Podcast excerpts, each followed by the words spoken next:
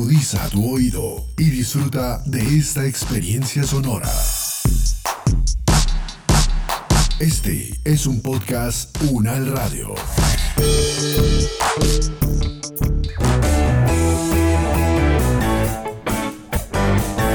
Salud Unal, contigo. Escuchar, aprender y compartir información de calidad sobre bienestar.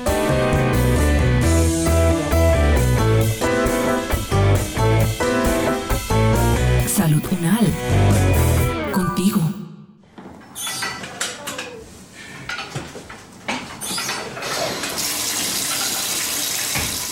Mi amor, hoy se cumplen las 30 semanas. Ya casi es hora. Pero yo tengo tantas dudas. Ser mamá primeriza es muy complejo. Amor, ya verás que vamos a encontrar que nos saque de dudas. Ahora arréglate, por favor. Vamos a llegar tarde al almuerzo de tus papás.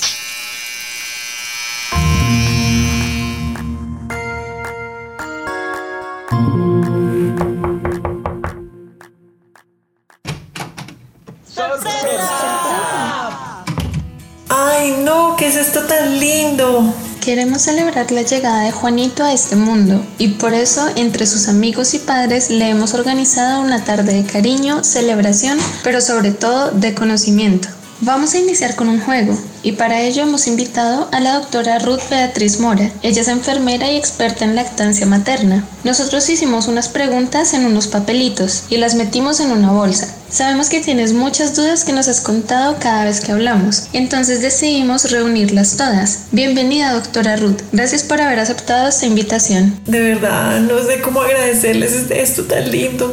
En estos momentos de la vida es tan especial saber que se cuenta con personas tan bellas. Hola querida Laura y Carlos, me encanta estar en su baby shower, mi nombre es Ruth Beatriz Mora, gracias por haberme invitado a esta reunión tan bonita. A mí me gustan mucho los niños, los pequeños y eh, ayudo a dar algunas recomendaciones acerca del cuidado. Bueno, arranquemos. La idea es que entre tú y Carlos se turnen para sacar las preguntas de la bolsa. Bueno, a ver, la primera pregunta es, ¿por qué la lactancia materna es importante para el recién nacido?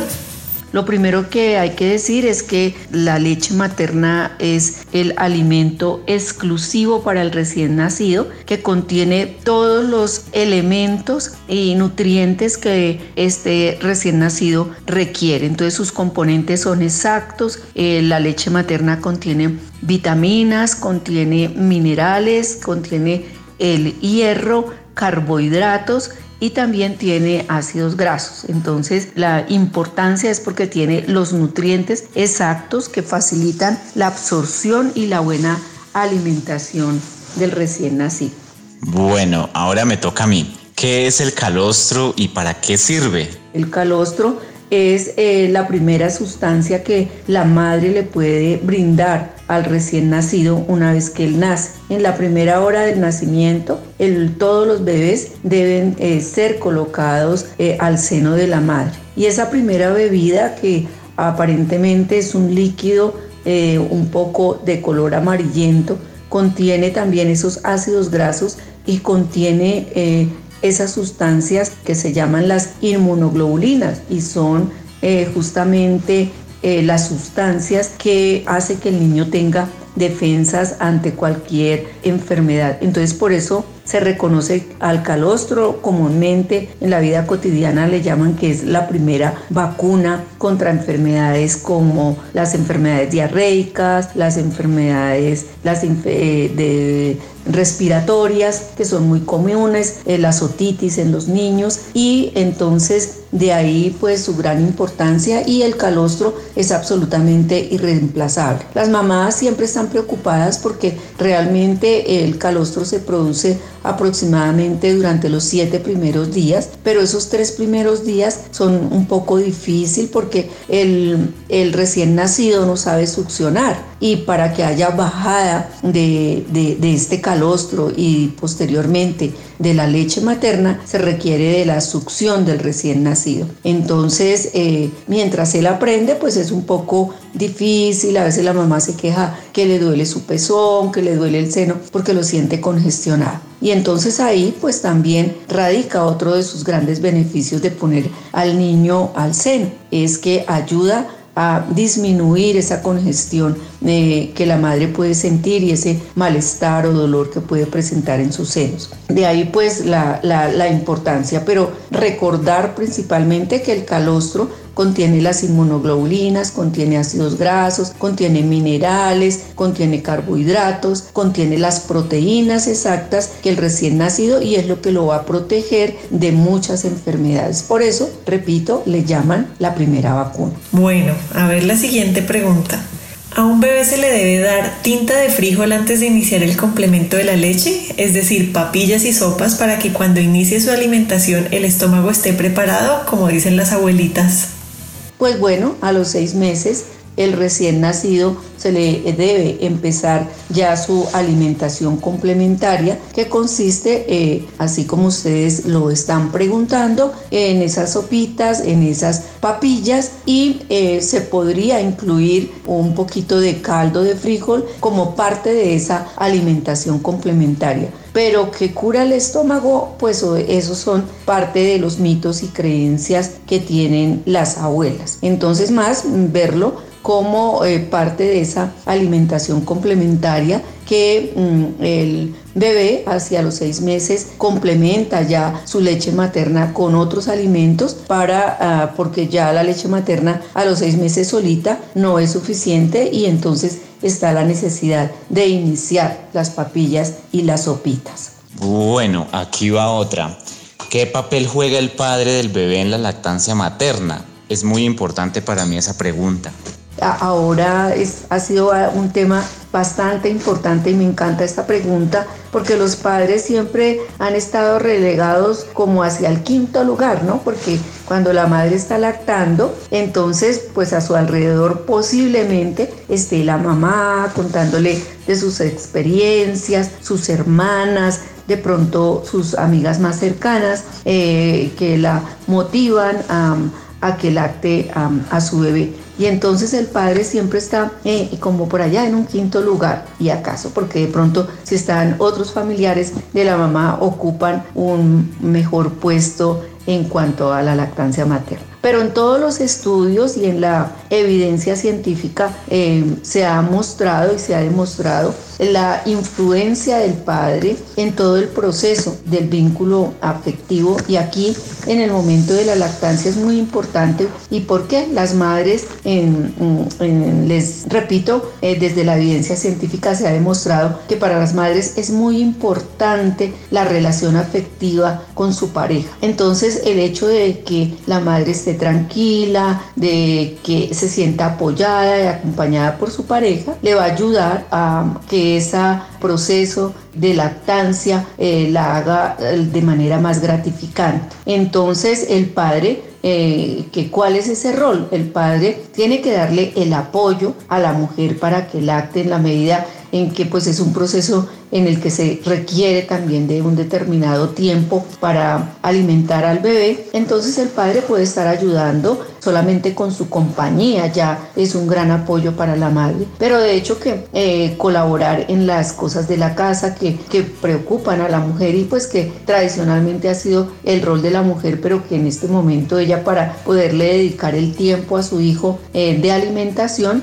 el sentir que el padre está acompañándola va a ser muy gratificante y va a contribuir a que esta lactancia sea en beneficio de todo el núcleo familiar. Adicionalmente, aparte de ese apoyo, también eh, ayuda a que el padre disfrute de la lactancia materna y que también establezca ese vínculo afectivo y aumente o fortalezca más bien el vínculo afectivo entre su hijo y eh, la esposa. Por eso de uno de los grandes beneficios de la lactancia materna es el vínculo afectivo entre la madre, pero por supuesto del núcleo familiar también. Bueno, esta pregunta dice así. Antes de leerla, quiero agradecerle a la persona que la formuló. Yo me lo he preguntado muchas veces. Si por algún motivo la madre no puede lactar al bebé, ya sea por trabajo o por diversas circunstancias, ¿qué puede hacer para mantener la alimentación adecuada del bebé? Yo la verdad siempre reconozco que es muy fácil decir que lo más importante es lactar, ¿cierto? Para en beneficio de la salud del, del, bebé y también por ese vínculo afectivo que se establece entre madre e hijo y por supuesto del núcleo familiar. Sin embargo, no podemos desconocer que existen situaciones en las que la madre, por cuestiones, como bien me lo preguntan, porque tiene que trabajar y no hay disponibilidad para lactar al niño, debe dejarlo aproximadamente hacia los tres meses. Entonces, ¿qué hacer? Esa es una posibilidad, ¿cierto? Entonces, en esos casos, lo importante es que si la madre ha lactado a su niño durante esos tres primeros meses y cuando llega de su trabajo vuelve y lo coloca al seno, es muy probable que ella siga siendo una muy buena productora de la leche materna. Entonces, ¿qué tendríamos que hacer? Tomar la leche materna y envasarla. Eh, la podemos tener en el día, aún sin por fuera de la nevera, tiene una duración de cuatro horas. Si la ponemos en la nevera, está en 12 hasta 12 horas se puede conservar y si la congelamos nos puede durar hasta 15 días. Y entonces cuando ya vamos a utilizar esta leche materna que la madre ha conservado, eh, lo que tenemos que hacer es ponerla al baño de María y eh, se le puede administrar al niño especialmente con cucharita o con una jeringuita para que él siga prefiriendo eh, succionar el seno de la madre. Si nos pasamos al chupo, ¿qué sucede? El niño, como el chupo es más fácil de agarrar, es más blandito, una vez que le pongan el chupo al bebé, él ya no va a querer succionar del seno de la madre. Entonces por eso se recomienda que sea con la cucharita o que sea con una jeringa. Muy bien, ¿es adecuado poner el chupo de entretención al bebé? Definitivamente no. El chupo tiene varias dificultades y, la primera de ellas es eh, en cuanto a la forma de mantener ese chupo. A veces se tiene al aire libre, no se utilizan las medidas eh, suficientes o adecuadas para la desinfección y cuando el niño succiona puede ser una fuente para que él eh, adquiera una infección. Entonces es como el primer cuidado que hay que tener con los chupos y que definitivamente no se recomienda el uso del chupo. De otro lado, pues también la evidencia científica ha demostrado que hay problemas de dentición, que hay mayor posibilidad de infecciones gastrointestinales, por lo que eh, les acabo de comentar de que a veces no se mantiene en las mejores condiciones y esto predispone a que el niño pueda adquirir una infección. Listo, otra. ¿Qué beneficios tiene la lactancia materna? Los beneficios de la lactancia materna son unos beneficios, como les he comentado desde el principio de esta charla, desde la parte del recién nacido, en cuanto a lo que tiene que ver a todo su crecimiento y desarrollo, a la parte cognitiva del niño, al desarrollo cognitivo, al desarrollo neurológico y también a la parte afectiva del niño. La, leche materna, por esos grandes beneficios que tiene en el desarrollo del niño, se dice que es única y que ninguna otra posibilidad reemplaza la leche materna. Entonces, como ya les he comentado, tiene los nutrientes exactos para ese recién nacido. Posee carbohidratos, minerales, es rico en hierro, los anticuerpos, lo protege de las infecciones, de las enfermedades respiratorias, repito, de las enfermedades eh, gastrointestinales, de las diarreas, de las otitis, previene eh, de, diabetes eh, a los niños y también de, la obesidad. En cuanto a la madre, en cuanto a la madre también ella tiene unos beneficios, unos beneficios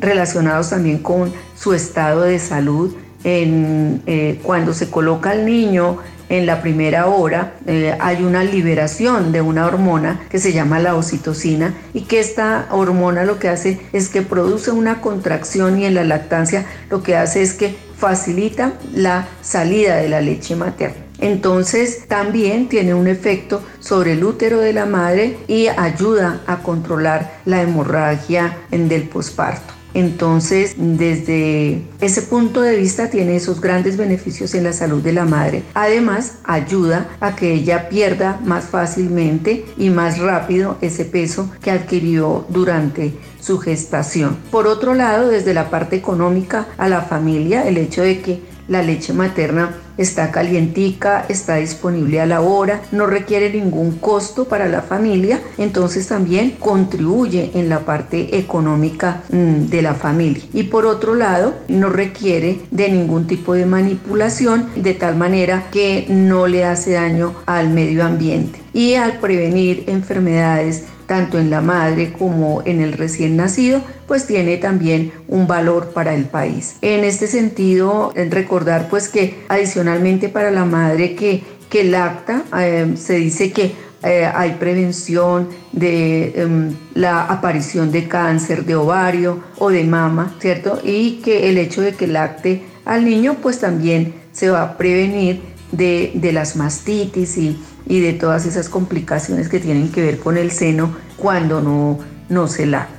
Bueno, yo tengo una última pregunta. Si la madre no puede lactar por temas físicos o de cualquier otro tipo, ¿al bebé se le puede dar leche materna de otra persona que no sea su propia madre o cómo se haría ahí? Bueno, este eh, tema es también muy importante, muy lindo y es que, eh, claro, cuando en la familia otra mamá está lactando, es probable que si conocemos muy bien la historia clínica, sabemos que las mamás lo hacen. Pero hoy en día, por el tema de enfermedades como el VIH, no es tan aconsejable poner al niño en el seno de otra persona, pero tenemos otro recurso. El otro recurso es que tenemos la leche materna de los bancos de leche. Esta leche materna es de otras madres que decidieron donar la leche materna para los niños que por cualquier circunstancia su madre no les pudo lactar. Entonces, esta leche ha sido debidamente pausterizada, tratada,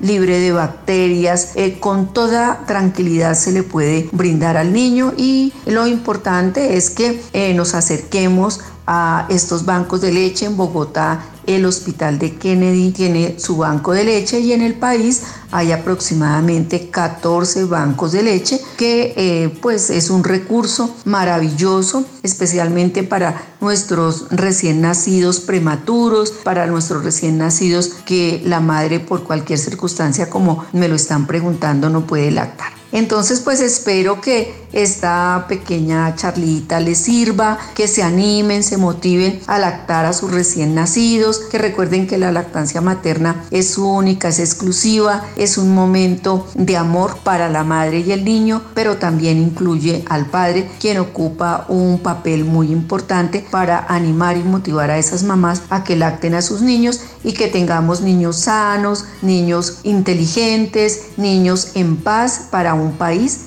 en paz. Todo esto nos contribuye la lactancia materna. Muchas gracias. Gracias Ruth por toda esta información. Laura, Carlos y todos nosotros hemos aprendido mucho el día de hoy. Ahora vamos a jugar cómo vestir al bebé con los ojos cerrados.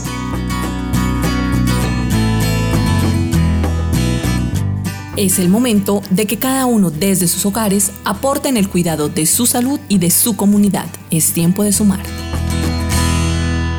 Este podcast contó con la dirección de María Luisa Cárdenas, profesora de la Facultad de Medicina de la Universidad Nacional de Colombia. Coordinación General, María Fernanda Lara Díaz. Investigación y Producción General, Diana Samira Romero. Experta invitada, Ruth Beatriz Mora, enfermera, magíster en Ciencias de la Educación con énfasis en docencia universitaria, doctora en Salud Pública, con la actuación de María Camila Reapira, María Camila Gómez y Jaime Alberto Méndez. Producción sonora, Edgar Huasca.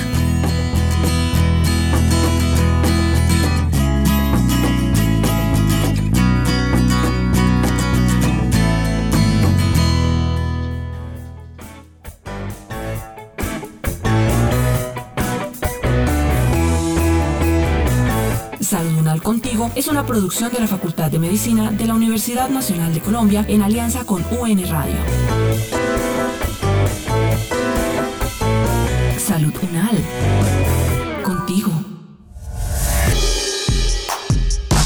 Las opiniones aquí expresadas son de entera responsabilidad de sus autores y solo comprometen a los realizadores de este podcast. No representan necesariamente el pensamiento de la UN Radio ni la posición oficial de la universidad.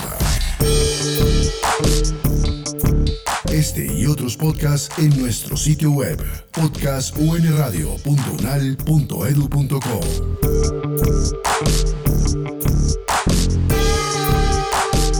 Universidad Nacional de Colombia, proyecto cultural, científico y colectivo de nación.